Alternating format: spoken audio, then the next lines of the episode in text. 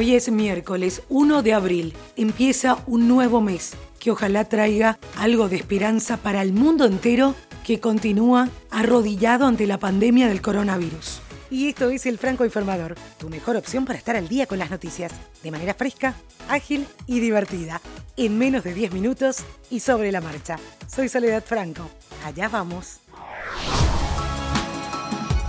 La Casa Blanca reafirmó la necesidad de que la población respete las medidas de aislamiento social ya impuestas y extendidas el pasado domingo hasta finales de abril. Hay que recordar que Estados Unidos está siendo uno de los países más golpeados por esta pandemia. Para ilustrar su argumento, el presidente Donald Trump publicó un gráfico que indica que en un escenario optimista, donde este es el caso, la cantidad de muertes como consecuencia del coronavirus oscilará entre las 100.000 y las 240.000 personas. El pesimista, en tanto, prevé más de 2 millones de decesos. Mientras tanto, las autoridades estatales y locales de Nueva York intentan incrementar su capacidad hospitalaria en 87.000 camas que les permita hacer frente a la pandemia del coronavirus que afecta de forma más agresiva a todo el estado de Nueva York. El portavoz de la US Tennis Association, Chris Wittmeyer, dijo que un área en la que se sitúan las canchas cubiertas del Centro Nacional de Tenis Billie Jean King,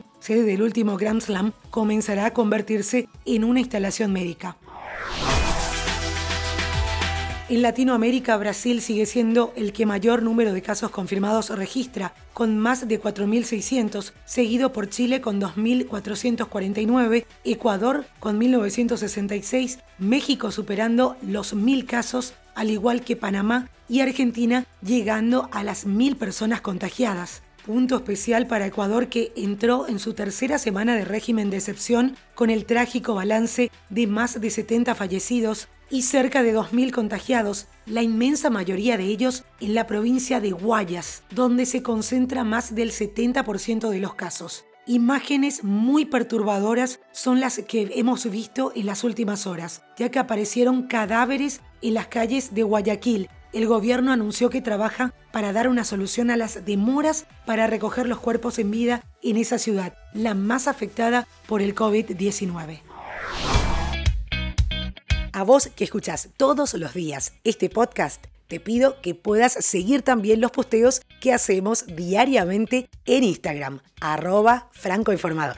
De esta manera podemos enterarnos de tus gustos o si hay algo que podamos agregar para que puedas seguir disfrutando de este espacio. Dicho esto, seguimos. Las cuestiones políticas no paran y el líder opositor venezolano Juan Guaidó agradeció a Estados Unidos la propuesta de transición en Venezuela que se basa en conformar un consejo de cinco personas y lo deja a él mismo afuera y al presidente Nicolás Maduro. A su vez, Jorge Arreaza, canciller del gobierno de Maduro, rechazó la propuesta y aseveró que el líder socialista no aceptará ningún gobierno de transición porque las decisiones de Venezuela se toman en Miraflores.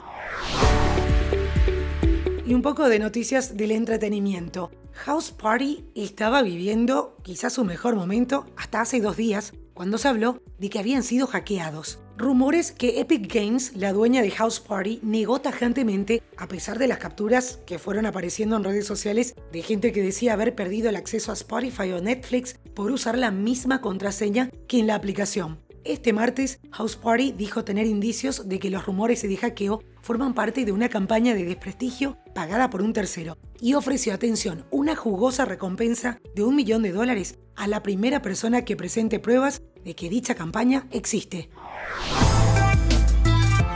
Seguramente ya muchos lo necesitábamos. Veníamos con varios documentales, series, películas apocalípticas, de terror, de virus en estos últimos días. Quizá necesitábamos una de esas series de lucha, de saber que se puede, de salir de una situación difícil. Unorthodox se estrenó el pasado 26 de marzo y ya se convirtió en la última sensación de Netflix. Así que en los detalles del episodio del día te dejo el link para que puedas ir a ver esta nueva serie. Y hablando de nuevas series, Netflix anunció que el estreno de The Last Dance, el último baile, fue adelantado al 19 de abril. El documental repasa en profundidad la vida de Michael Jordan y de Chicago Bulls en la temporada 97-98. Es un material que consta de 10 capítulos y su estreno responde a la solicitud de los consumidores a más contenido ante el aislamiento que hay que guardar a causa del coronavirus. Son casi 500 horas de testimonios inéditos e imágenes exclusivas acerca de uno de los campeonatos más importantes en la historia de la NBA. Y atención con esta buena noticia, porque nos hacen falta algunas cuantas. Reprogramamos las fechas de la gira latinoamericana End of the Road.